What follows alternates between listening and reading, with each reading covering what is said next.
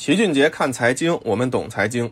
各位朋友，大家好，我是齐老师的徒弟申鸿飞，也是知识星球齐俊杰小白集训营的负责人之一。最近在小白群的提问中啊，发现很多朋友在做投资时呢，都会有个习惯，什么习惯？就是满仓一把梭干股票。这个习惯呀，其实是投资中的大忌，大家一定要改掉这个毛病。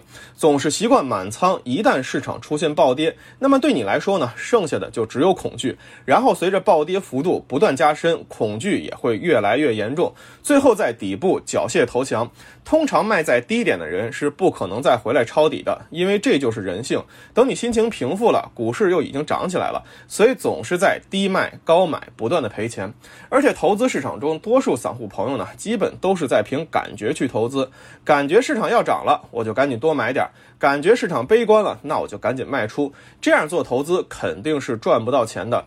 投资无非就是一个低买高卖的过程。如何何才能做到低买高卖呢？显然靠预测是不可能的。哪怕一买或一卖是百分之八十的正确率，那么你做对一次完整的波段操作，正确概率也就变成了百分之六十四。做的越多，连续正确的概率必然也会呈几何级递减。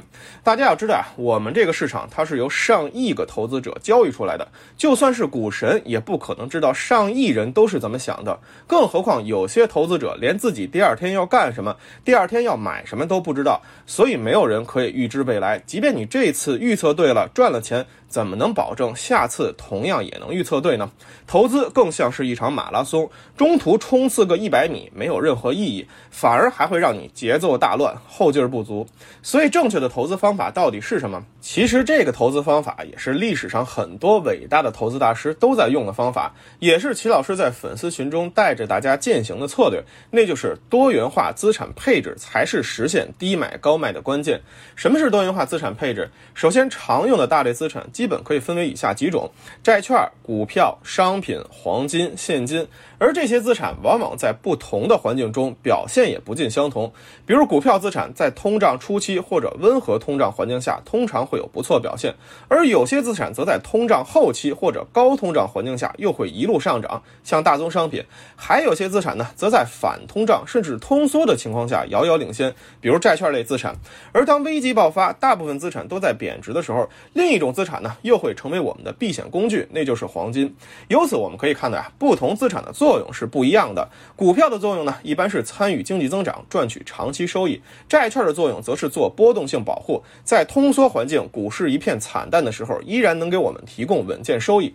商品黄金则更像是我们的守门员，用它们呀，其实并不是为了要赚钱，而是为了防止股票和债券相关性趋同的时候，避免产生过大损失，用它们来帮助我们平衡资产相关性。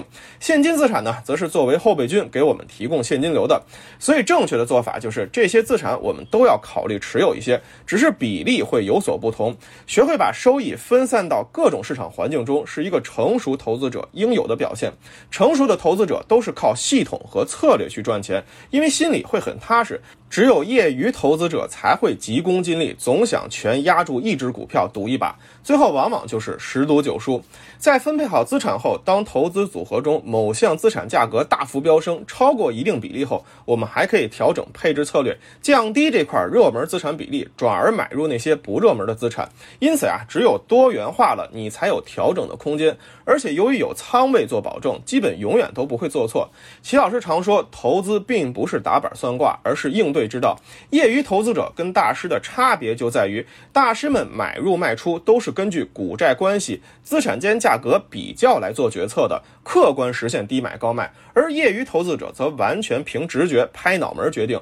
结果就是啊，大师们可以预测错很多次，但他们基本不会做错；而业余投资者虽然可能蒙对很多次，但错误。的操作却更多。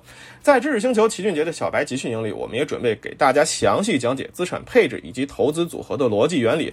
各个资产在不同的环境下到底有怎样的表现？我们又如何通过资产配置来客观实现低买高卖？